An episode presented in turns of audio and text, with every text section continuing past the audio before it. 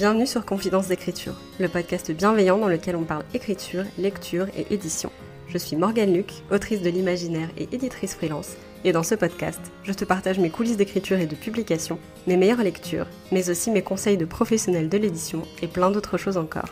Retrouve-moi chaque semaine autour d'une tasse de thé pour discuter d'un nouveau sujet. Bonne écoute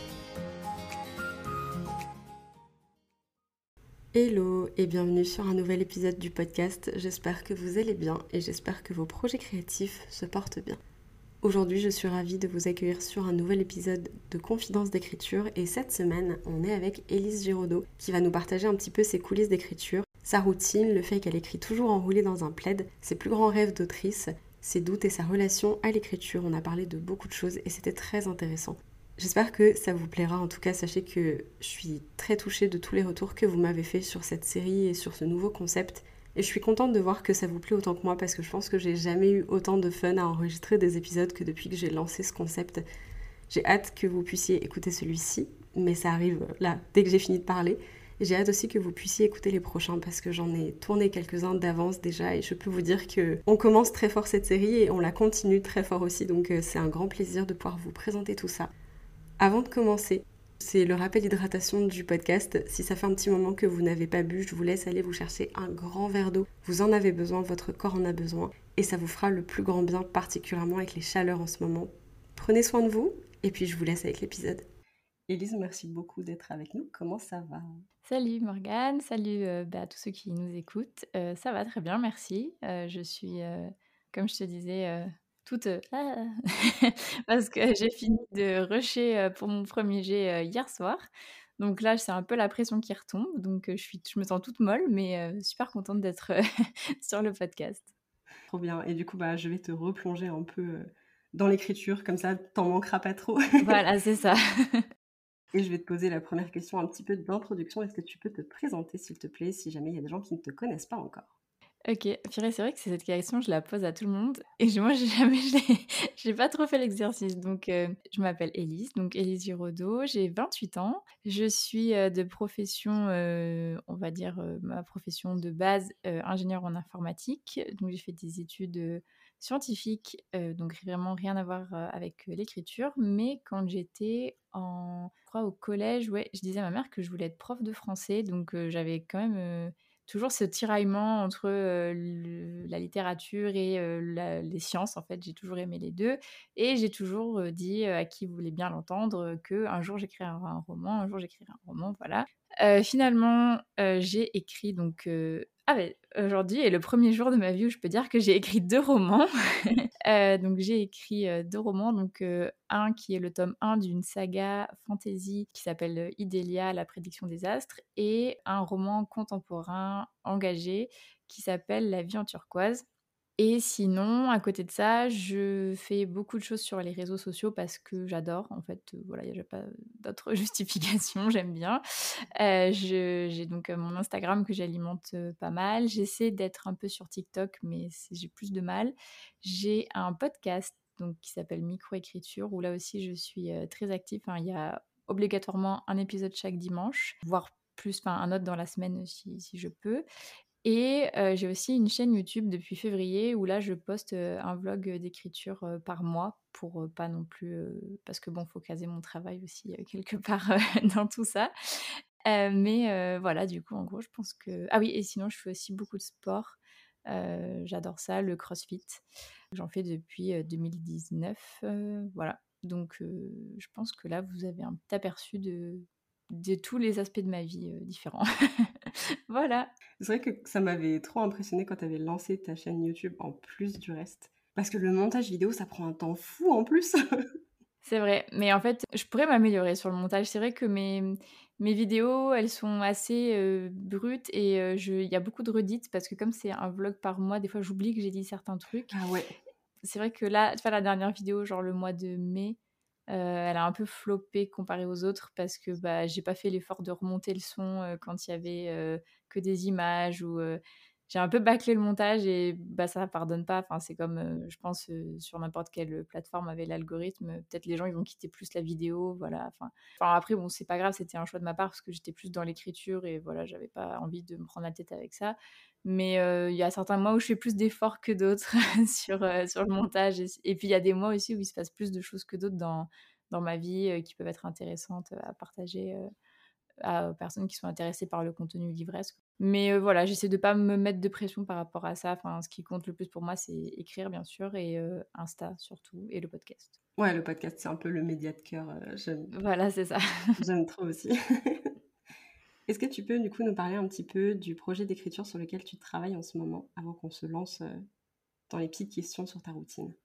Ouais, donc en ce moment vraiment, donc là, ben, en plus on est l'actu, le thé est bouillant du coup. je, je viens de terminer hier soir à 22h14 très exactement le premier jet de mon roman donc contemporain engagé qui s'appelle La vie en turquoise et qui fait 156 500 mots tout pile. Franchement, j'aurais voulu le faire, j'aurais pas réussi. donc voilà, c'est un roman j'ai écrit le résumé aujourd'hui, si tu veux que, que ah, je carrément, ouais. en avant-première. je comptais le partager, mais bon, je, je, voilà, je, fais des petits teasings dans, dans ce podcast.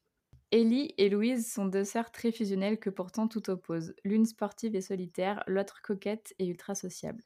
Leur vie bascule le jour où Louise apprend qu'elle est atteinte d'un cancer rare des ovaires. Ellie se retrouve démunie et ne sait pas comment trouver sa place aux côtés de sa petite sœur. Pourtant, elles vont mener avec leurs parents un combat ensemble contre cette maladie. Ce roman à deux voix retrace le quotidien cru et sans tabou des malades, l'impuissance des aidants, les soignants empathiques, ceux qui feraient mieux de changer de profession, les belles rencontres, les amis perdus, les maladresses, l'espoir qui se meurt pour renaître, le cancer qui prend toute la place. C'est un déjà magnifique résumé, euh, vraiment. Et euh, j'aime beaucoup tout ce que tu dis à la fin parce que du coup, il est vraiment outre les personnages et les thématiques, un aperçu de tout ce que tu peux traiter. J'espère que mes messages seront, passés. Je je sais pas si tout le monde le sait, mais en tout cas, c'est inspiré très grandement de ma vie, de la vie de ma petite sœur, du coup. Et, euh, et vraiment, enfin, il y a beaucoup de scènes qui se sont vraiment passées. Et je me demande s'il n'y a pas des gens qui vont penser que c'est des scènes inventées, tellement c'est euh, assez euh, ahurissant. Mais non, non, enfin, tout ce que ma sœur, enfin, tout ce que le personnage de Louise a vécu, c'est inspiré de ce que ma sœur a vécu et c'est quasiment des fois même retranscrit mot pour mot. Donc, non, non, ce n'est pas inventé. c'est toujours, tu sais, les trucs comme ça où dans les romans, des fois, il y a des trucs qui sont tellement gros, tu te dis, mais ça, c'est pas possible en fait. Ah si, je vous assure, en général, les, les trucs que vous vous dites, ou enfin, sur lesquels vous vous dites c'est improbable, c'est le truc qui a le plus de probabilité de s'être vraiment passé. C'est vrai, je suis d'accord. Et du coup, est-ce que tu peux nous dire un petit peu, on va parler routine d'écriture dans un premier temps, à quoi ça ressemble ton, petit coin d'écriture? Est-ce que tu as un coin d'écriture où tu es le plus souvent ou est-ce que tu changes un peu de place? Alors, je change beaucoup de place en vrai. C'est en fait c'est un peu compliqué parce que j'aimerais trop avoir mon truc en fait, j'ai une idée de ce que j'aimerais, avoir mon bureau avec tous mes, mes fan art, ma bibliothèque et tout. mais en fait, du coup, comme j'habite dans un deux pièces avec mon copain, enfin mon bureau en fait est dans la chambre, mais on a, il vit, enfin on vit en horaire décalé. Donc quand il dort, généralement c'est le moment où moi je peux écrire. Donc en fait, j'écris dans le salon. Et quand je travaille et que, que j'ai envie d'écrire, lui par exemple, il a envie de jouer aux jeux vidéo. Mais moi, je ne peux pas écrire si j'ai quelqu'un à côté qui joue aux jeux vidéo. Donc, du coup, je migre dans la chambre. Donc, en fait, j'ai un bureau, une salle, enfin, une table à manger, mon lit aussi, très souvent. J'écris beaucoup sur mon lit. Et quand je suis chez mes parents, c'est qui arrive très souvent aussi, j'écris sur mon lit. Donc, en fait, j'ai pas trop de place à titrer. Je peux écrire à peu près partout, dans le train. Euh, je me dis c'est pas mal d'être tout terrain comme ça si jamais apocalypse, je sais pas. c'est bon, je peux me mettre à écrire n'importe où. J'essaie vraiment de, faire ça et là que j'ai repris le travail, j'aimerais tenter aussi d'écrire sur mon téléphone. En, tu vois, en partageant, en étant sur Google Doc et tout. Peut-être pas avec le manuscrit en entier, parce qu'à mon avis, ça peut faire des bugs, mais peut-être si je suis sur un chapitre spécifique, pour éviter de perdre du temps dans les transports voilà, si j'y arrive, j'y arrive, je pourrais aussi dire que j'arrive à écrire dans les transports. Donc, donc voilà. Ah, c'est vrai que dans les transports, c'est chaud parce que du coup, tu perds vite une heure, deux heures de commute par jour. Et mine de rien, c'est pas toujours facile de se concentrer dans les transports, mais si tu arrives à te mettre dans ta bulle sur ton téléphone, ça peut grave passer. J'aimerais faire ça. C'est euh, Célia Samba qui en avait parlé euh, quand je l'avais interviewée. Et euh, elle disait que maintenant, elle allait au travail en voiture et que du coup, bah, ça lui manquait en fait ce, ce petit temps d'écriture matin et soir, puisque du coup, bah, forcément, quand on conduit, on ne peut pas, pas écrire en, en, même temps. Et je m'étais dit que c'était pas bête du tout en fait, et que si, parce que moi, enfin, littéralement, je mets une heure à aller à mon travail et une heure à revenir. Donc, si je peux gagner deux heures dans la journée, même si ce ne sera pas deux heures complètes, mais au moins, je sais pas, 30 minutes, c'est vrai qu'avec les changements et tout, mais bon. Même, ouais, 30 minutes, 45 minutes, si je peux les prendre, c'est ça de gagner, quoi.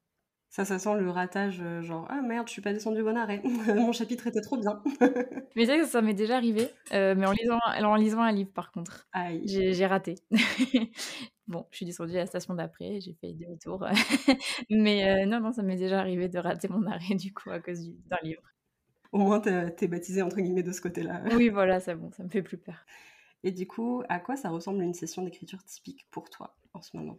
On va dire que ça peut être très variable. Euh, si on prend hier par exemple, euh, j'ai écrit euh, non-stop, j'ai oublié de manger même. j'ai écrit non-stop de 17h à 22h15 du coup tellement j'étais genre j'avais envie de terminer. Sinon, j'étais plus de la team, mais j'essaie de m'en détacher ça. De la team, j'ai besoin de beaucoup de temps devant moi pour écrire. Euh, genre, j'arrive pas à faire des sessions de 5-10 minutes ou enfin 20-30 minutes. mais j'essaie de plus en plus de le faire. Donc là, j'y arrivais un peu sur la fin de, de, mon roman. J'arrivais à, écrire sur des temps plus courts et à vite me concentrer. Sinon, c'est vrai que j'ai tendance à mettre un petit temps avant de, de rentrer dans le truc. Euh, pourtant, je relis pas ce que j'ai écrit la veille parce que je fais un truc, en fait, je m'arrête toujours au milieu d'une phrase ou euh, au milieu d'un dialogue. Comme ça, quand je reprends, euh, je sais déjà ce que la personne va répondre et hop, j'enchaîne. Comme ça, j'ai j'ai pas j'ai pas ce problème de par quoi je vais commencer, qu'est-ce que je vais écrire tout. Enfin voilà. Et du coup, sinon, par contre aussi, je suis très facilement déconcentrable. ça me rappelle un peu mes années d'études, en fait, où par exemple, je lisais une ligne de mon cours et je me disais, ok, pause de, de 5 minutes là, parce que là, tu as fait un effort de ouf. et du coup, je vais faire une pause. Et j'ai un peu le même truc en fait quand j'écris. Genre, j'écris deux, trois lignes ou une description ou un dialogue, tu vois, et je me dis, ok, allez là, une petite pause sur le téléphone. Et puis en fait, du coup, ben, je vois que j'ai des messages, j'ai des, copines qui ont écrit. Euh, ou alors je me dis, bon, j'appelle ma mère, genre vite fait, pour avoir des nouvelles et tout. Puis en fait, la conversation s'éternise. Et puis je me dis, purée, t'es perdu du temps pour écrire alors que t'aurais pu écrire. Voilà. voilà. Après, j'avais aussi testé la méthode Pomodoro. Je sais que toi, tu l'utilises pas mal. Euh, ça, ça m'avait bien plu aussi. Mais euh, c'est vrai que j'ai plus tendance en fait à me mettre et à faire un peu en freestyle et mais voilà après il faut pas croire que je suis concentrée pendant euh, à part quand voilà par exemple j'arrive au bout du roman et que je veux vraiment vraiment le terminer ce jour-là euh, ou que j'ai vraiment euh, je sais pas un chapitre vraiment à finir ou, un truc comme ça mais sinon je suis pas croire que je suis hyper concentrée tout le temps. je suis très, très facilement déconcentrable. Et puis après, par exemple, je me dis Ah ben tiens, il est 7h30, je vais poster sur Instagram. Après, je réponds aux commentaires, machin. Donc, du coup, ça fait une pause aussi. Voilà. Bon, du coup, en fait, je sais pas si je donne l'impression d'être une super bonne élève, entre guillemets, mais en vrai, non, je suis, je suis beaucoup sur mon téléphone aussi quand j'écris, ou je me perds sur Pinterest quand je fais mes esthétiques de chapitres. voilà, donc bon, je pense qu'on est tous un peu pareil en fait. Mais voilà, donc bon, une séance d'écriture typique, en fait, il n'y en a pas trop. Enfin, une, séance d'écriture déconcentrée, voilà, on va dire. Tout reste assez, assez frais finalement, tu vois, genre, les jours ne se ressemblent pas. oui, non, voilà, c'est ça. mais je relate fort. tu sais, il y a des jours où t'as l'impression que écrire une phrase, c'est super dur. Et du coup, genre, t'écris ta phrase et t'es là, bon, bah c'est bon du coup. Et ton cerveau te dit, bah non, on a quand même envie de continuer. Et toi, t'es là, non, mais c'est dur là, c'est bon, j'ai pas envie.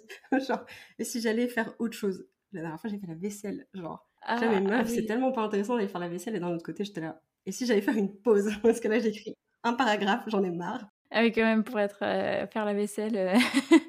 il y avait un niveau de procrastination active. Euh, ah oui, élevé. Non, mais en plus, c'est vrai, il y a des chapitres plus faciles à écrire que d'autres. Enfin, typiquement, là, le dernier que j'ai écrit, il était hyper dur à écrire. Enfin, genre, j'avais pas du tout envie de l'écrire, mais pas parce qu'il était dur émotionnellement ou quoi que ce soit. Genre, juste, il était hyper dur à écrire. Je n'étais pas inspirée du tout, en fait, pour le chapitre. Donc, je pense qu'il faudra me vraiment me remettre dessus. Et c'est pour ça que je l'avais laissé pour la fin, parce que je me suis dit comme ça, j'avance tout le reste et il me reste que celui-là à, écrire. Mais, mais ouais, ça dépend aussi ouais, vachement des, des chapitres et de ce qu'on va écrire et de notre inspiration pour le, pour le moment en fait qu'on est censé écrire. Et du coup, tu disais, tu... je fais pareil parce que j'adore cette technique.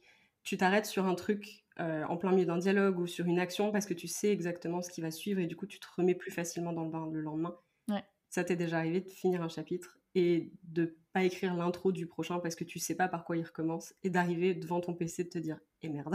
ça, je pense, ça m'est déjà arrivé. Euh, mais euh, peut-être plus pour mon roman fantasy du coup parce que je l'avais pas planifié en fait enfin le tout premier roman que j'ai écrit de, bah, de ma vie, en fait, donc La prédiction des âges, donc de ma saga Idélia, je ne l'avais pas du tout planifié. Je l'ai vraiment écrit. En fait, je ne savais pas que ça allait être ça, ma saga. J'avais une idée de base, et puis voilà elle a vécu sa vie, elle s'est transformée en ça. Donc du coup, des fois, je savais pas en fait moi-même ce qui allait se passer. Donc en fait, je savais pas ce que j'allais écrire. Alors que là, bon là, on peut pas le voir parce qu'il est, il est caché derrière la porte. Mais j'avais planifié du coup bah, mon roman, mon contemporain engagé. Donc en fait, je savais exactement ce qu'il allait avoir dans chaque chapitre. Et plus comme c'est inspiré de ma vie, en fait, c'était, je savais ce qui s'était passé dans ma vie. Donc du coup, bah, je, je pouvais, j'avais pas trop ce problème-là en fait finalement. Après, c'était surtout sur les parties inventées, parce qu'il y, y a, aussi de la fiction dedans, euh, que je savais pas trop comment j'allais euh, me dépatouiller, mais, euh, mais j'avais plus ce problème-là pour l'autre roman que pour celui-là, on va dire. Ouais, ça fait sens, effectivement.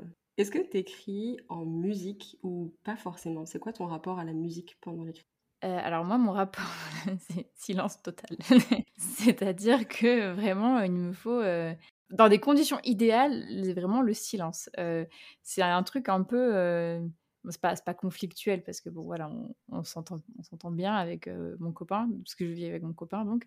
mais lui adore le bruit, c'est-à-dire qu'il faut tout le temps un petit truc de fond. Enfin, en fait, la télé marche en continu quand il est là, alors que moi, quand il est pas là, mais vraiment, je vis ma meilleure vie dans le silence. Et par exemple, quand il part faire les courses, je mets mute en fait sur la télé pour ne plus entendre la télé. Et quand il revient, je lui remets genre en mode j'ai pas muté, mais en vrai, j'ai passé mon temps dans le silence et vraiment, je, le silence, ma, ma passion. J'écoute de la musique pour m'inspirer plus dans les transports ou quand je vais à la salle, quand je marche du coup. Et sinon, j'écoute aussi des musiques. Des fois, c'est genre quand je me prépare ou des trucs comme ça. Là, j'aime bien mettre de la musique, donc suivant mon mood du moment. Ou alors si je sais que je vais faire une séance d'écriture après et que je sais qu'il y a une musique qui me qui m'inspire beaucoup, je la mets. Et sinon, par contre, quand je suis dans le train, Là, j'écris avec de la musique dans les oreilles parce que les gens font que parler et m'agacent. Donc du coup, j'arrive mieux à me concentrer avec la musique à ce moment-là, ce qui est complètement paradoxal, mais bon, mais sinon, ouais, condition idéale, vraiment silence, quoi. Et du coup, tu as quand même une playlist d'écriture, euh, enfin plutôt d'inspiration du coup euh, ouais. pour ton roman. C'est quoi la chanson phare qu'il y a dessus? Ben là, c'est Unstoppable de Sia, parce que c'est vraiment une chanson qui a suivi du coup ma sœur dans la réalité pendant toute sa maladie. Enfin voilà, après petit trigger warning euh, si j'ai des personnes qui sont pas super à l'aise avec la maladie, le décès, le deuil et tout, peut-être passer ce passage-là. Mais ma sœur a organisé elle-même ses obsèques et du coup elle avait choisi cette chanson pour quand en fait on va faire le geste là avec de bénédiction on va dire sur le cercueil.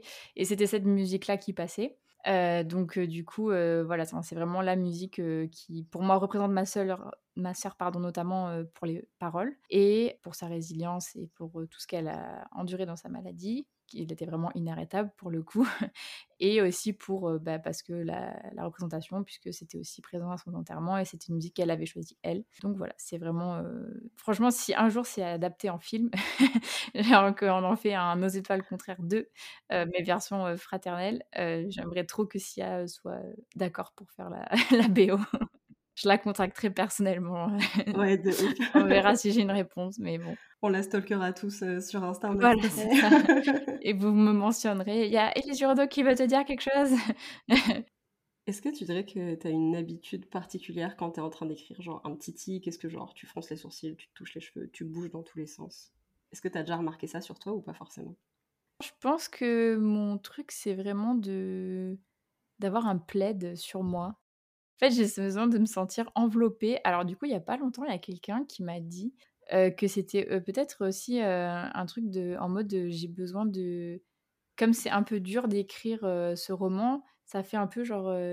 comme si on me prenait dans les bras, tu vois, genre avoir besoin d'un truc qui me, qui me câline pendant que j'écris. Donc peut-être qu'inconsciemment c'est ça. J'avais jamais vu les choses sous, sous cet angle, mais j'ai trouvé ça pertinent. Mais du coup, ouais, vraiment besoin d'avoir mon plaid en fait pour écrire. Même l'été, genre là comme il fait chaud. Ah oui, oui, mais regarde, ah il, ouais. il est là, hein, tu le vois à la caméra. Ah oui. Et en fait là, je bois du thé, donc j'ai chaud, mais sinon, je suis comme ça. Donc là, vous voyez pas, mais je suis enveloppée dans mon plaid. Non, non, ouais, mon plaid tout le temps, vraiment, euh, peu importe la température, euh, mon plaid. Est-ce que, en plus de ton plaid, il y a d'autres personnes qui t'accompagnent dans l'écriture? C'est qui tes confidents, confidentes euh, quand t'écris? Alors, du coup, il y en a pas mal, mais du coup, je dirais qu'il y a ben, tout mon gang des patates filantes qui vont sûrement m'écouter. Donc, euh, euh, bah, gros cœur sur vous, les filles. donc, c'est Manon, Morgane, Chloé et Aurore, qui ont aussi des, comptes euh, Insta et qui écrivent elles aussi. Donc euh, on s'est rencontrés euh, vraiment par hasard quand j'ai formé un groupe au tout début que je suis arrivée sur Instagram. Et du coup, elles, je leur raconte tout, c'est, elles me bétalisent toutes. Et comme j'ai une idée de roman à peu près tous les trois jours, une nouvelle idée, je veux dire, je, leur pitch à chaque fois et elles sont plus ou moins emballées parce que bon, les idées sont plus ou moins stylées, on va dire, mais voilà. Sinon, je me confie aussi beaucoup à donc Morgane, une autre Morgane, chronique d'une môme écrivain, surtout pour la vie en turquoise là, parce que du coup, elle a vécu exactement la même chose que moi. Elle était d'autant plus, on va dire, impliquée dans, dans, dans l'histoire et elle me bétaille aussi. Et sinon, je parle aussi pas mal ben, avec Mareva, surtout sur le côté up and, down, tu vois, de, de l'écriture et du syndrome de l'imposteur et euh, des soumissions, tout ça. Euh, on se confie pas mal sur ça. Donc euh, voilà, je dirais ce sont ces personnes. Et sinon, je fais pas. J'ai là, j'ai fait ma première session d'écriture en commun dimanche dernier avec du coup Ludmilla et Solène qui sont donc bah, des personnes qui sont aussi sur, sur Insta. C'est Ludmilla écrit Plume Obsidienne, je crois que ça se prononce comme ça. alors du coup là, il y avait du bruit, il y avait en plus la playlist était vraiment stylée. genre, je connaissais toutes les chansons par cœur, j'avais qu'une envie, c'était d'être comme ça là, en train de. des fois, on était en train de danser au lieu d'être concentré. Mais du coup, c'était un exercice pas mal pour tester bah, la concentration. Et c'était super cool d'écrire à plusieurs parce que de voir d'autres personnes qui sont en train de travailler sur son roman, bah, ça te oblige toi à te mettre derrière ton ordi et à travailler. Et du coup, j'étais surprise de moi. C'est là que je vois que j'ai grandi parce que quand j'étais en mode études et que j'allais à la BU avec mes amis, genre c'était impossible pour moi. Il fallait que je sois chez moi pour travailler parce que sinon je n'avais qu'une envie, c'était de papoter. et du coup, je, je travaillais pas du tout à la BU en fait. Genre, je, je discutais avec mes amis, je déconcentrais tout le monde. Vraiment, j'étais insupportable. Alors que là, bah, j'ai réussi à me concentrer et tout, donc j'étais euh, j'étais assez fière de moi. Mais sinon, globalement, euh, j'écris euh, j'écris seule et après je partage. J'ai pas de, de, petits rituels où j'écris toujours avec quelqu'un. Genre, par exemple, je sais qu'il y a des personnes qui sont en colloque qui écrivent ensemble et tout en même temps, mais moi non, du coup. J'aime trop ça, genre, c'est la meilleure colloque ever quand tu peux écrire. Grave. Mais, mais mon copain n'écrit pas, donc oui, ouais. c'est pas son truc. Il, lui, il préfère regarder des films. Genre, il est plus il est très cultivé sur la culture cinématographique, pardon. Mais du coup, il, me lit, ou il m'aide, ou des fois je lui... Oui, lui aussi, je pourrais, je pourrais le, citer. Enfin, après, il y avait ma sœur aussi, à qui je parlais pas mal de mes idées d'histoire.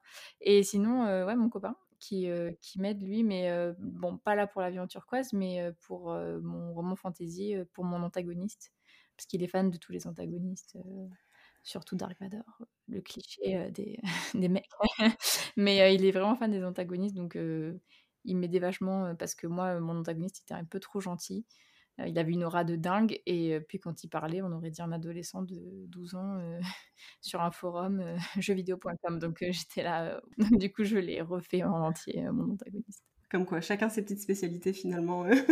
c'est pour ça que c'est bien de s'entourer de personnes qui ont des compétences différentes et même des personnes qui sont pas du tout dans le monde de l'écriture, en fait, peuvent apporter quelque chose quand tu leur en parles. Est-ce que tu as un carnet d'écriture ou quelque chose comme ça qui t'accompagne aussi ou pas forcément? C'est une question très drôle parce que tu vas rigoler. Alors attends, j'espère que je vais pas faire trop de bruit. Mais... T'inquiète. en fait, j'ai pas mal de trucs. J'ai des post-it. J'ai 10 millions de carnet d'écriture. Donc là, c'est une seule partie de ma collection. Donc j'en ai un autre turquoise pour l'avion turquoise. J'en ai euh, deux autres. Donc un qui est spécial. Donc ça, c'est le tome 1 de Idélia. Avec ça, je sais pas pourquoi un jour je me suis mis à écrire dedans au lieu de tout regrouper là-dedans. Euh, ça, c'est pour le podcast, parce que à la base, je, documentais tous les interviews. Euh, j'ai arrêté, j'avoue, mais euh, j'ai un carnet pour chaque livre, en fait. Et quand j'ai une nouvelle idée de roman que je me dis, ah, c'est là, je vais vraiment l'écrire, je m'achète un carnet. Donc, j'ai oh! énormément de carnets, mais le gros du truc est là-dedans, sur des feuilles volantes. Oh non Voilà, donc là, là-dedans se trouve l'intégralité de la saga Idélia, enfin les, trois tomes, là, toutes les idées des, voilà, qui ne sont absolument pas dans leur carnet dédié. Mais pourquoi faire des feuilles volantes? Enfin non, pourquoi faire des carnets quand on peut faire des feuilles volantes au final hein? On ne sait pas. Voilà, donc ça c'est vraiment le petit truc de la honte parce que j'ai, j'ai plein de carnets qui sont dédiés au projet et en fait j'écris sur des feuilles volantes qui sont du coup regroupées dans une pochette plastique. Voilà, Meuf désorganisée. donc ça, euh, les coulisses de, la, de, Bookstar. Voilà, c'est ça. En fait, on est tous là avec nos carnets euh, sur la photo, mais en vrai, on est dans une pochette plastique bleue. Voilà, il est temps de dire la vérité. C'est terrible, mais en même temps, il n'y a rien de plus satisfaisant que de prendre plein de notes. Et après, il n'y a rien de plus insatisfaisant que de te dire, tu les as pris sur des feuilles volantes et il faut les réécrire. Et là, c'est la flemme. Ah oui. Parce que t'as as genre trois pages de notes, recto verso, t'es là, c'est mort. ah mais c'est ça. Et, euh, et, en vrai, le carnet en turquoise de donc la vie en turquoise qui allait parfaitement du coup avec le projet. Euh, je sais pas si tu vas, enfin tu vas sûrement pas voir, mais en gros dans mes notes, il y a euh, la vie en turquoise réécriture, la vie en turquoise résumé, les noms de la, la vie en turquoise à rajouter dans la vie en turquoise, euh, les maisons d'édition pour la vie en turquoise, euh, les objectifs et besoins de chacun des personnages. En fait, tout est là-dedans, tu vois, et je n'ai absolument pas recopié dans mon carnet. Ah non Donc vraiment, il y a les feuilles volantes, mais il y a les notes du téléphone aussi. Mais en même temps, quand on est dehors, on va pas sortir notre carnet, quoi. Et puis quand tu as plein d'idées dehors, ben voilà, ça se finit, ça finit comme ça. Mais au moins, tu les perds pas, tu vois. Oui, non, voilà, parce qu'elles sont, en plus, elles sont sur le cloud, donc ça va. Mais euh, en vrai, je suis, je suis, fatiguée de moi-même. Mais euh, je sais, est-ce qu'il y a vraiment, vraiment, c'est une question ça. Est-ce qu'il y a vraiment des gens qui arrivent à maintenir leur carnet? Je suis pas une réponse universelle, mais genre moi, ça va. Ah ouais. Il doit y en avoir, il, y en a, il, doit, y avoir des gens qui font mieux que ça, tu vois, enfin mieux que moi. Mais ça va en vrai, genre. Ah purée, mais comment fais-tu? Genre t'as pas la flemme de réécrire? Bah si, et du coup, en général, quand je fais des prises de notes en brouillon dans mon téléphone, il y a plein de trucs qui me font. Tu vois, en fait, ça me fait réfléchir. Ouais. Du coup, après, ce que je remets dans mon carnet, c'est les détails que je sais que je veux garder. Et les idées qui sont peut-être pas top, je les, je les laisse dans le téléphone parce que, au cas où, comme ça, je les perds pas. Mais elles sont pas dans la trame principale, donc elles m'occupent pas trop d'esprit dans ma tête, de place dans ma tête. Ok, Ferry, je suis tellement admirative. Parce que vraiment, moi, mes carnets sont absolument pas genre vraiment. En fait, je devrais même pas en acheter en vrai parce que. Après, t'as le droit d'aimer avoir une collection, tu vois. Oui, oui, oui, voilà, on va dire que c'est ça. Ma maman, si tu m'écoutes, ma mère se plaint parce que j'ai trop de carnets et trop de tasses. Voilà, Ah ouais. mais voilà, j'ai le droit d'avoir une collection de carnets. Ouais, c'est ça. C'est trop, c'est trop joli en vrai comme objet. oui. mais c'est vrai que moi, c'était toujours ma hantise au début parce que j'avais plein de carnets aussi et j'osais pas les remplir. Ah oui, moi je faisais ça aussi quand j'étais Ouais, voilà. Et à partir du moment où j'ai rempli le premier en entier, j'étais là, putain, mais c'est tellement satisfaisant en fait. Et du coup, maintenant, j'essaie de me forcer euh, à les utiliser. Surtout que ça m'aide beaucoup au final, de voir les trucs écrits sur papier. Mmh, ok, je vois. Mais écoute, je t'admire beaucoup parce que moi.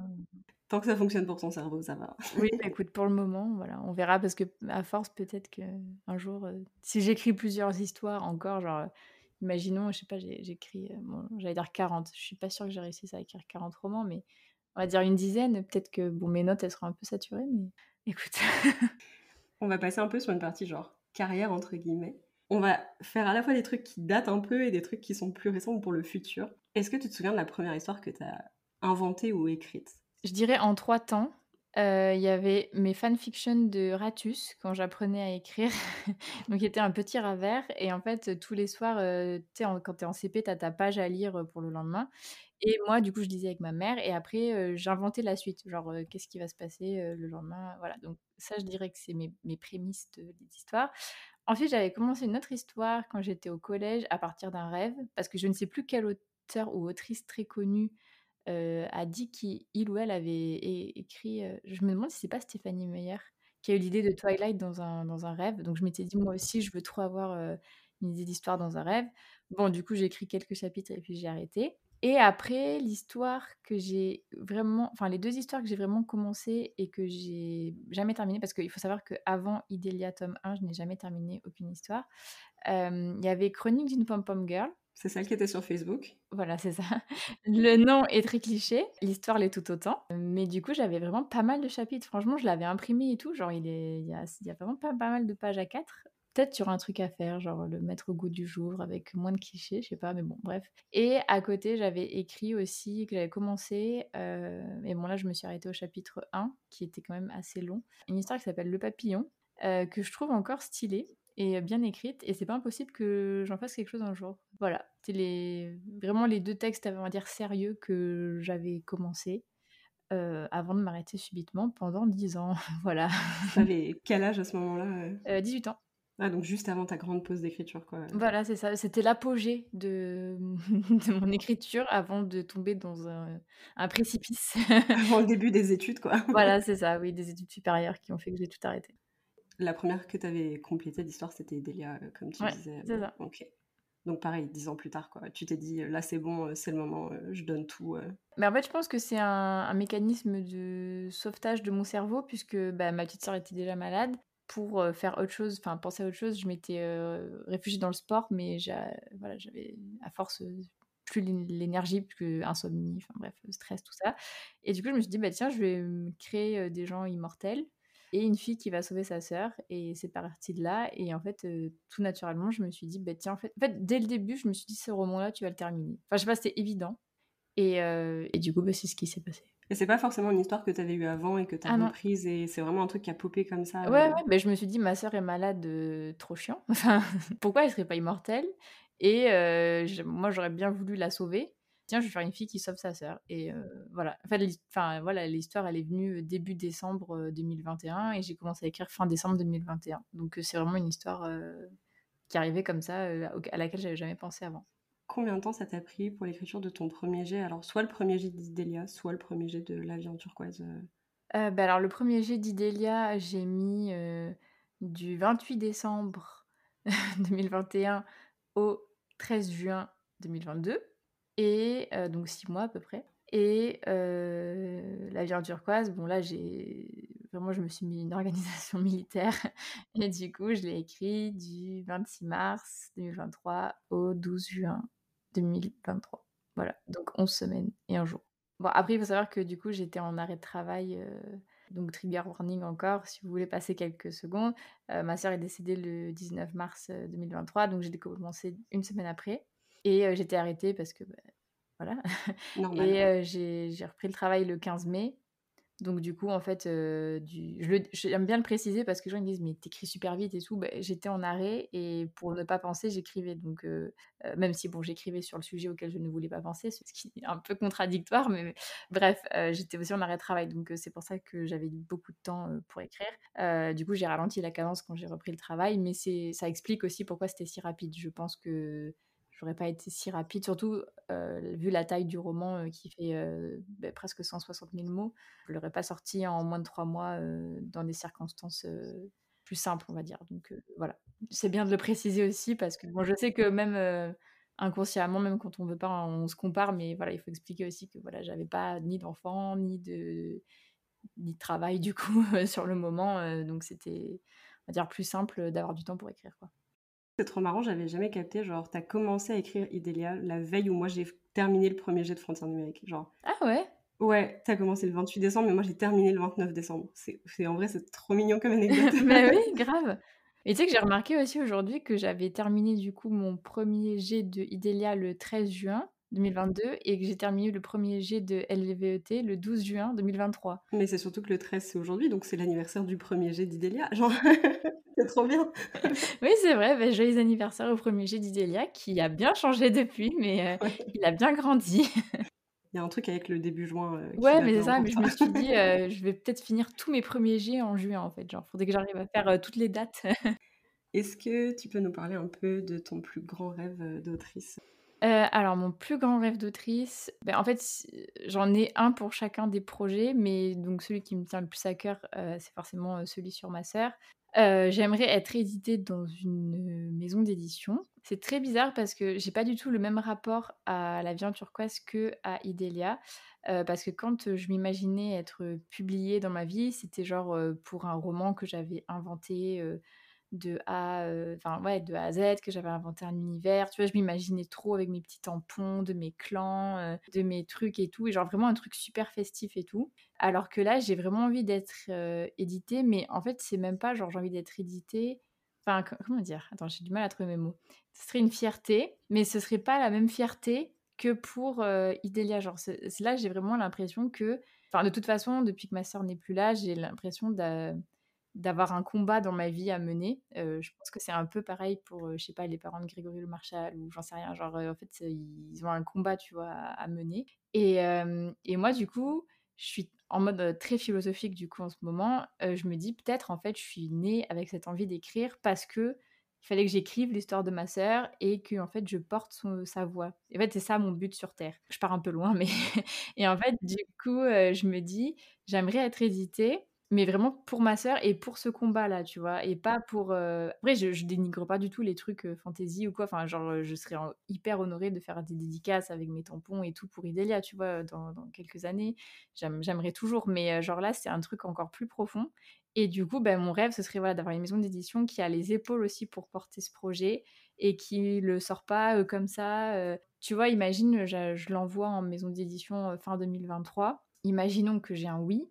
je veux pas un oui et puis mon roman voilà enfin je voudrais un oui avec de la sensibilisation je voudrais un oui et qui sorte à une date par exemple je suis même prête à attendre le 4 février 2025 qui est la journée pour, contre le cancer enfin la journée internationale contre le cancer ou je sais pas un jour spécial pour le don du sang ou enfin j'en sais rien. Mais bref je voudrais que ça, que ça ait une signification qui est euh, bah, un peu, tu vois, comme nos plus belles années de Clara. Je exactement Genre, il y a eu, tu vois, il y a eu tout un truc avec une campagne de sensibilisation, des trucs sur le consentement et tout. Et j'aimerais la même chose, mais par rapport à, la maladie, donc au cancer plus spécifiquement, mais même si ça peut parler à d'autres personnes avec d'autres maladies, tu vois, ça ça, me, ça, me, ferait aussi plaisir. Et du coup, je veux pas que le livre il passe à la trappe en fait, parce qu'à ce moment-là, je vais l'auto-éditer avec un grand honneur, tu vois, et tout porter moi-même. Et même si voilà, j'aurais peut-être pas la même résonance, je me dis que les réseaux, ils, ça peut faire des grandes choses. Et je sais que j'ai plein de gens qui me suivent dans ce projet et des gens qui, suivaient ma sœur, et des gens et en fait en vrai, je sais pas, je pense qu'il y a au moins une personne sur deux dans le monde qui connaît une personne qui est atteinte d'un cancer. Donc c'est quand même un sujet qui touche bah, quasiment tout le monde en fait. Donc en vrai, je me dis c'est ça voilà, ça peut être un message. Donc en fait, ça ce serait vraiment un rêve et si je pouvais aussi qu'il soit adapté au cinéma. on, rêve grand parce qu'en fait, moi, pour moi, ma sœur, c'était ma star. Enfin, c'était vraiment une star. Euh, elle faisait les, élections de Miss. Et puis même depuis toute petite, euh, genre, je passais mon temps à la prendre en photo et tout. Enfin, c'était vraiment ma star, quoi. Je me dis, ce serait normal que ma sœur soit l'héroïne d'un film. Genre, je sais pas, ça me paraît évident, tu vois. Donc, si ça pouvait aussi être adapté au cinéma ou, je sais pas, une série Netflix, bon, peut-être pas en série, mais genre un film Netflix, tu vois. Genre... Après, pas forcément Netflix, je m'en fous, mais genre vraiment, ça me, ça me choquerait pas que ma sœur soit l'héroïne. voilà. Et après, par rapport à Idélia, du coup, bah, ce serait. On va dire ouais, bah, dans une maison d'édition aussi. Donc là, pour le coup, plus en maison d'édition parce que je sais pas si j'aurais les bras pour porter une saga entière. Que ce soit édité dans une belle, une belle version. Peut-être j'aimerais trop comme parce qu'il y a un personnage qui s'appelle Orana qui, euh, c'est elle qui a le plus de, magie, on va dire, et qui utilise beaucoup de grimoires, beaucoup de bougies. Euh, enfin, qui a, a vraiment un mood, tu vois. J'aimerais trop avoir une, un peu comme une édition grimoire de Sorcery of Turns. Euh, avec les pages un peu découpées là sur la tranche. Ça, ce serait trop stylé. Et du coup, ben ouais, pouvoir faire mes, mes petits tampons, mes petits, mes petits goodies, faire les dédicaces, demander aux personnes quel est leur personnage, quel est leur, leur clan et mettre mes petits tampons et tout. Enfin, et voilà, et pouvoir échanger avec les lecteurs sur ça et les lectrices. Donc, ça, ce serait voilà, mes deux rêves, on va dire. Et du coup, comme tu as un peu commencé à parler de ce sujet-là, il faut absolument que je te pose la question. Ce serait quoi pour toi l'édition, le livre de rêve, du coup, pour la vie en turquoise? Genre, qu'est-ce que tu imagines comme livre? Alors en fait, c'est compliqué parce qu'en fait, avant, j'étais vachement en mode je ne veux pas de personnage sur ma couverture, parce que j'avais trop du mal avec, les les têtes des gens. Alors, pas les gens en général, mais genre, je sais pas, je me disais, quand tu as vraiment la tête de quelqu'un, tu vois, genre, tu l'imagines pas autrement. En fait, mon avis a un peu changé sur ça. Bah, depuis qu'en fait, Anaïs, Nonote, si tu nous écoutes, gros cœur sur toi, a fait mes, mes, dessins, j'imagine pas forcément mes personnages exactement comme ça, mais ça m'empêche pas l'imagination, tu vois. Et puis même quand je vois les, les, les personnages, typiquement, quand je lis mes copines, elles ont des, des personnages, elles, enfin, elles ont leur truc. Et mais moi, quand je les lis, bah, par exemple, je suis, je suis désolée, Morgane, chronique du môme écrivain, pour elle, son, sa personnage principale, Maureen, est blonde, mais, mais je persiste, Maureen est brune. Maureen et brune. Il n'y a pas de. voilà, je suis désolée, tu t'es trompée. Bon, c'est pas grave, c'est ton ça livre. Arrive même voilà, c'est ça. Du coup, ça, je me dis, ça n'empêche pas l'imagination. Mais bon, du coup, pour Idélia, je dirais, ben ouais, vraiment, euh, j'aimerais bien que euh, Charlie Bowater euh, illustre Idélia, du coup. J'ai pas de truc préférentiel, mais je verrais bien Evie sur la couverture avec son journal et tout. Euh, voire même euh, Adnan avec, avec elle à côté, euh, qui sont donc mes deux personnages principaux. Et ouais, en version reliée, donc comme je t'ai dit, avec le, le... grimoire. Ouais, voilà, la version grimoire. après, pour l'avion turquoise, j'ai pas de. En fait, j'arrive pas à me le représenter autrement qu'avec l'illustration qu'a fait, que m'a fait Anaïs. Donc, j'aimerais soit que la maison d'édition accepte de garder la couverture d'Anaïs, potentiellement si elle ils disent bah pourquoi pas la retravailler ou quoi, mais enfin que Anaïs rentre comme ça par la porte des grands, tu vois, ce serait trop stylé. Sinon, si voilà, ils, veulent vraiment un illustrateur avec lequel ils travaillent déjà, c'est sûr, bah, Ellie, Louise et Brona, donc le chien, sur la couverture. Enfin, je, je vois pas d'autres et la plage obligatoirement. Ça, il n'y a pas moyen. Enfin, je je vais dire, je serais intransigeante, mais oui. Enfin, genre, si j'aimerais, j'aimerais qu'on me demande mon avis et qu'on prenne mon avis en compte. Et pour moi, ce serait ça, tu vois, genre vraiment. Euh, et si c'est du coup de l'auto-édition, euh, bah, ce sera la couverture d'Anaïs parce que je l'aime trop. Franchement, elle est incroyable, genre. Euh. Elle est magnifique. Et du coup, tu as déjà un petit peu les maisons d'édition que, auxquelles tu voudrais l'envoyer? Tu disais tout à l'heure, tu as une note dans ton téléphone avec maison d'édition pour la vie en turquoise. Tu sais déjà un petit peu pour ce projet-là ben, en fait, j'aimerais envoyer, au en fait, j'ai pas une liste encore exhaustive parce que je découvre, des éditions, qui sont, super stylées que je connaissais pas. mais du coup, je pense envoyer, chez, Hachette, chez Michel Lafon, chez Albin Michel, ça c'est sûr, chez Pocket Jeunesse aussi puisque je sais que Nos étoiles contraires est est édité là-bas. J'ai appris il y a bah, il y a pas longtemps grâce à Limila, qui avait les éditions Grand Angle, je crois, qui font pas mal de contemporains engagés comme ça. En fait, voilà, je me dis, il y a d'autres maisons d'édition qui existent, dont on n'entend pas forcément beaucoup parler sur les réseaux, mais qui font un, super travail et qui sont aussi présents en librairie. Parce que ça, pour moi, c'est quelque chose d'important, que la en turquoise soit présent en librairie, pas pour la fame ou quoi que ce soit, vraiment pour mon message de sensibilisation, j'aimerais qu'on puisse l'acheter comme, on achète à nos étoiles contraires et qu'on offre euh, à Noël ou tu vois, enfin genre euh, vraiment, euh, j'aimerais qu'on puisse le choisir comme ça, voilà, même s'il reste pas forcément aussi longtemps que nos étoiles contraires en librairie parce que je ne suis pas John Green, mais genre voilà qu'on puisse le, se dire ah ben tiens c'est quoi, tu vois, enfin et, et qu'on soit touché peut-être par le résumé ou quoi. Donc voilà, ça ce serait ce seraient des maisons d'édition auxquelles j'ai déjà pensé. Mais en fait, j'ai pas encore fait un, travail super exhaustif parce que je me dis, si je j'ai déjà ma liste toute prête, je risque, enfin, je vais pas bâcler parce que c'est un projet super important, mais genre, je serais peut-être trop empressée, tu vois. Alors que je me dis, en fait, tu as encore du travail à faire de recherche des maisons d'édition. Bah, du coup, ça me, ça me dans ma tête, c'est plus en mode étape par étape que du coup, ça y est, tout est prêt et tu, tu vas bientôt envoyer, tu vas bientôt envoyer. Non, non, j'ai encore du, chemin à faire, et notamment ce travail de recherche. Pour euh, conclure un peu sur la partie euh, carrière, et après on passera sur un peu d'introspection, quel est le livre qui est déjà publié que tu aurais voulu écrire? Où tu te dis genre ça, ça c'est ma vibe, genre j'aurais trop aimé écrire ce bouquin-là. Euh, j'en ai deux, j'en ai deux, si je peux en citer deux. Mhm. je dirais Nos plus belles années de Clara Hero, parce que je veux pas trop rentrer dans les détails, mais c'est un sujet qui me touche particulièrement. Je me dis en fait pourquoi j'ai pas pensé à écrire sur ce sujet. En fait, c'est, enfin voilà, genre c'est maintenant qu'elle l'a écrit, ça me paraît euh, inconcevable que j'y ai pas pensé, mais enfin bref. Donc euh, je dirais celui-là et je dirais euh, Nos cœurs aidants de Célia Samba parce que c'est aussi un livre sur les aidants et que je me suis dit que ce livre en fait était d'utilité publique parce que ben en fait on se rend pas compte mais en fait on peut tous devenir forcément malade mais bon on touche du bois mais aidant du jour au lendemain et on n'est pas préparé en fait à ça parce que enfin, j'ai l'impression moi que ma naïveté s'est envolée et que ma base de vie en fait n'est plus du tout la même. Genre là, je recommence à me préoccuper de trucs futiles. Mais en fait, je sais que c'est futile. Et alors qu'en fait, avant, pour moi, ça pouvait être super important. Alors qu'en fait, maintenant, je me dis, mais en fait, euh, d'un côté, je suis contente parce que mon cerveau, il... s'il recommence à se préoccuper de trucs futiles, c'est que ça, ça avance, tu vois, dans ma reconstruction. Mais en même temps, je sais que c'est futile. Enfin, ma base n'est plus la même. Je sais pas si c'est hyper... si c'est clair ce que je dis.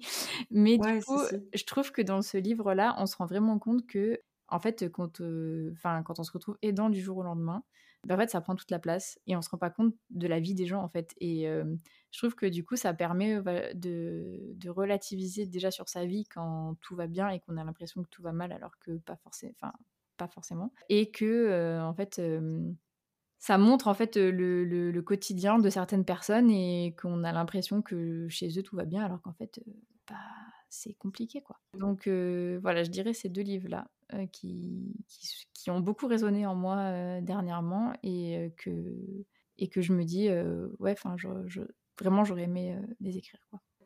On va passer du coup à une petite partie un peu introspection. Est-ce que tu peux nous donner peut-être le meilleur conseil d'écriture que tu aies entendu? Le truc qui t'aide le plus, qui t'a fait un peu genre peut-être une révélation, qui t'a aidé à écrire? Ouais, c'est pas forcément un conseil d'écriture en soi, mais c'est un truc qui a été pour le coup une révélation, c'est choisir le ton de son roman. En fait, ça change tout. Plutôt le temps de son roman change tout sur le ton. Voilà, c'est ça. parce que je m'étais jamais posé la question et en fait, je, pour moi, c'était genre bah, quand tu écris un truc, tu écris au passé simple et voilà. Genre le temps de la suprématie. Et en fait, quand j'ai décidé du coup d'écrire euh, tome 1, qui est donc de la fantaisie, généralement bah, la fantaisie c'est au passé simple, mais que moi j'ai voulu le faire euh, sous forme de journal intime, je me suis dit, mais attends, mais en fait, personne n'écrit dans son journal intime au passé simple. Genre, qui euh, nous échangeâmes avec maman. là, mais ça, ça fonctionne pas du tout, tu vois. Donc, je, me, je l'ai écrit au passé composé. Et j'avais l'impression d'être un bébé, en fait, en écrivant passé composé, alors que, en fait, pas du tout. Enfin, c'était le temps qui s'adaptait le mieux à mon récit et qui fonctionnait le mieux. Du coup, ben, en fait, je, me suis rendu compte que bah, le... il y avait plein de gens qui écrivaient au passé composé. Enfin, typiquement, Nos étoiles contraires est écrit au passé composé. Et puis après, quand je, me suis, je suis passée à La vie en turquoise, je me suis dit, bon, ben là, je vais écrire au passé composé, je vais, pouvoir, je vais écrire au passé simple, je vais pouvoir montrer que je sais écrire au passé simple, et en fait, ça allait pas du tout parce que en fait, la relation entre Ellie et Louise, puis même les réactions en fait à, chaud quand tu apprends, je sais pas, des mauvaises nouvelles ou des trucs comme ça, enfin, ça allait pas du tout le, passé simple. Donc du coup, je me suis dit bon bah je vais écrire au passé composé, je sais pas, je vais être une autrice passé composé, j'en sais rien. Et, et, en fait, je me suis rendu compte que ça allait pas non plus parce que le, passé composé, ça mettait un peu une, distance. Et en fait, le mieux, c'était bah, le présent. Parce que, en fait, quand Ellie ou Louise apprennent des nouvelles, le lecteur, il les apprend en même temps.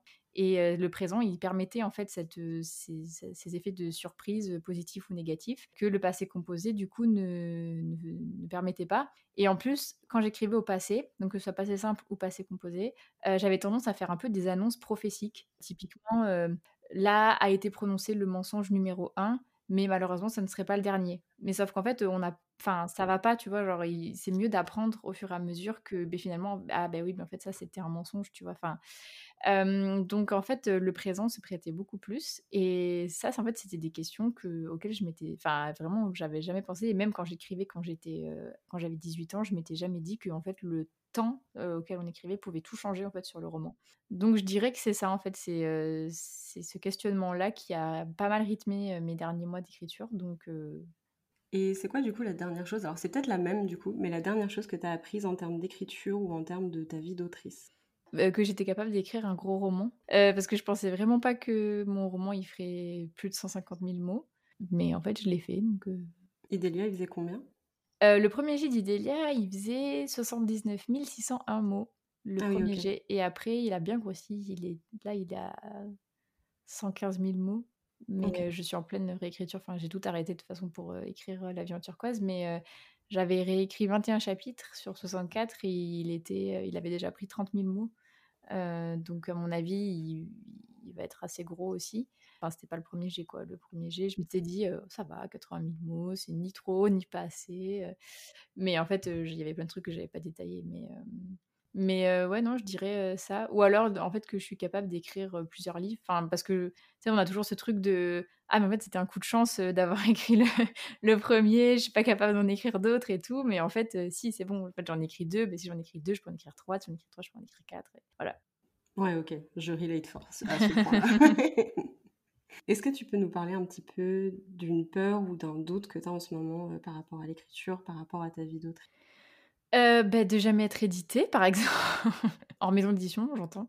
Euh, parce que bah, si je veux m'auto-éditer, euh, après j'allais dire je, je, peux le faire, pas forcément, parce qu'il y a tellement d'obstacles, enfin je pense que tu es bien placé pour le savoir. Il y a tellement d'obstacles, voilà, donc on va, on va dire vraiment d'être d'être édité, sachant que voilà, j'aimerais bien avoir au moins un de mes romans en maison d'édition, juste pour mon rêve de, de gosse de vouloir être en maison d'édition. Ça, c'est une première peur. De finalement ne pas avoir progressé parce que je sais que mon première version, on va dire mon premier jet de Idélia, il était vraiment pas dingue, euh, je le sais très bien. Euh, je le savais aussi quand j'étais en train de l'écrire, mais je me remettais tout juste à l'écriture après dix ans de pause, donc forcément, euh, voilà. Ah, on est toujours un peu rouillé, quoi. Oui, voilà. Et puis donc c'était pas ouf. Il y avait aucun champ lexical, il y avait aucun Enfin, genre tout ce qui était rythme tertiaire, phrases non verbales, à quel moment il faut faire des phrases courtes, des phrases longues, jouer avec les mots et tout. Enfin, c'était vraiment. voilà, j'ai tout appris sur le tas, quoi. J'espère que là, mes bêta lectrices vont me dire que j'ai progressé du coup. Ou alors aussi une peur que j'ai, et ça c'est... Alors autant pour l'avion turquoise, je sais très bien que je vais me faire des ennemis et je m'en fous complet parce que c'est... C'est assumé en fait.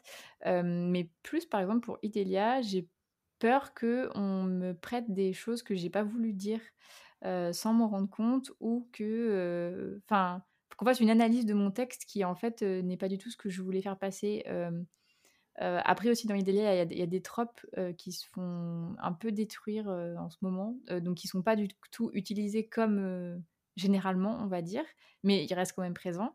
Donc j'ai peur aussi que ça plaise pas à cause de ça. Ou alors, ouais, voilà, qu'on me prête des trucs que j'ai pas voulu dire. Typiquement, comme c'est des immortels, euh, genre, euh, ils ont euh, pas mal d'années d'écart des fois, et ils sont en couple. Donc pas entre humains, mais vraiment entre eux, et c'est comme ça.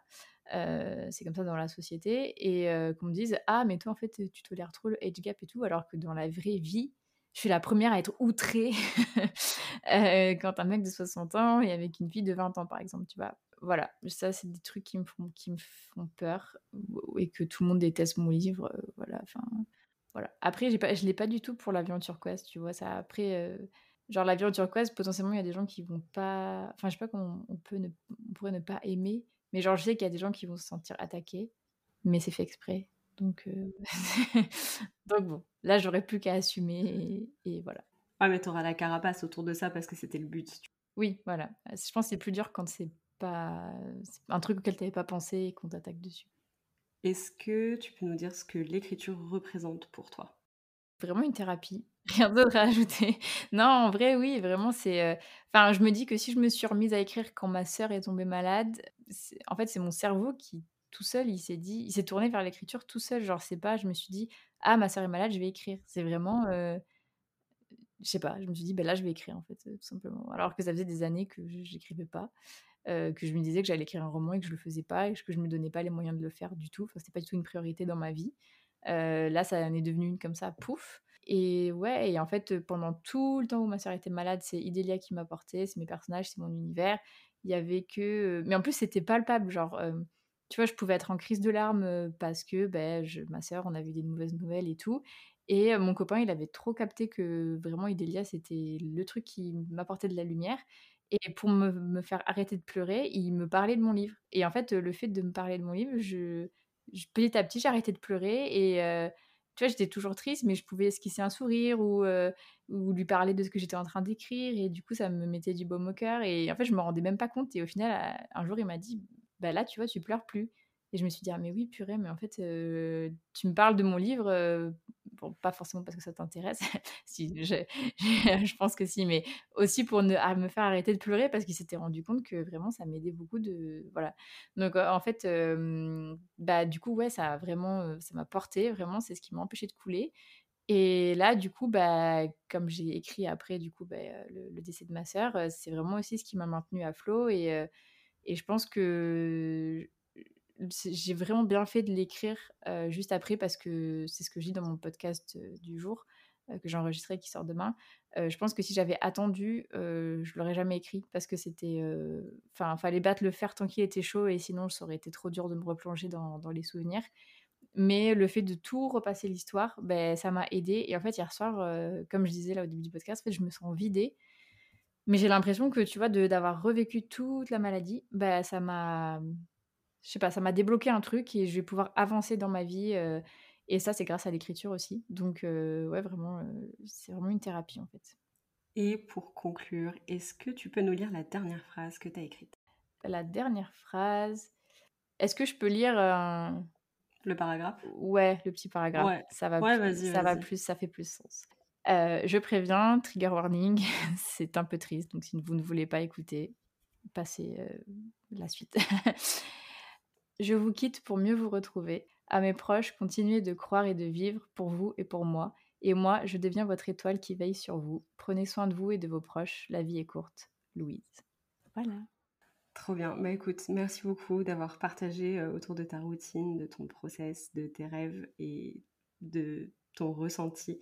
C'était hyper intéressant, hyper touchant, hyper important aussi d'arriver à parler des sujets dont tu parles euh, avec autant de, avec autant de courage et de panache en fait. Juste voilà, c'est un, enfin, c'est un projet incroyable et je suis hyper euh, fière de toi, même si j'ai aucun, j'ai aucun mérite. Je déteste dire je suis fière des gens. J'ai aucun mérite dans ce que tu as fait, mais je suis tellement contente pour toi euh, que tu aies écrit ce premier jet et tout. Donc euh, voilà, hâte de le voir dans les librairies parce que ça j'y crois à fond. C'est gentil. Et hâte de pouvoir porter ça sur Insta avec toi. Merci, trop chou. Bah, j'étais trop contente de du coup, bah, de faire ce, petit, ce nouveau petit format que, que, tu fais. Je trouve ça super cool. Je trouve ça super intéressant. Je pense que ça permettra de bien, enfin, de connaître encore mieux les, auteurs et les autrices. Donc, trop cool. Et je suis bah, ravie d'avoir été là. Et je te remercie pour tes mots, ça me touche. Merci beaucoup d'avoir écouté cet épisode jusqu'à la fin. J'espère que les confidences d'écriture d'Élise vous auront plu et touché. En tout cas, ça a été un plaisir de pouvoir les recueillir et de pouvoir enregistrer et passer ce moment avec elle. Comme d'habitude, tous les liens pour retrouver notre invité du jour sont dans les notes de l'épisode. Et si vous avez le temps, si vous en avez l'envie, n'hésitez pas pour soutenir le podcast à laisser une petite note sur votre plateforme d'écoute et à suivre aussi d'ailleurs le compte du podcast sur Instagram. Le lien sera dans les notes de l'épisode. Bref, n'hésitez pas à aller faire un tour là-dessus, ça me fait hyper plaisir et je suis hyper reconnaissante de votre soutien. On se retrouve pour un nouvel épisode jeudi et en attendant, je vous dis bonne écriture.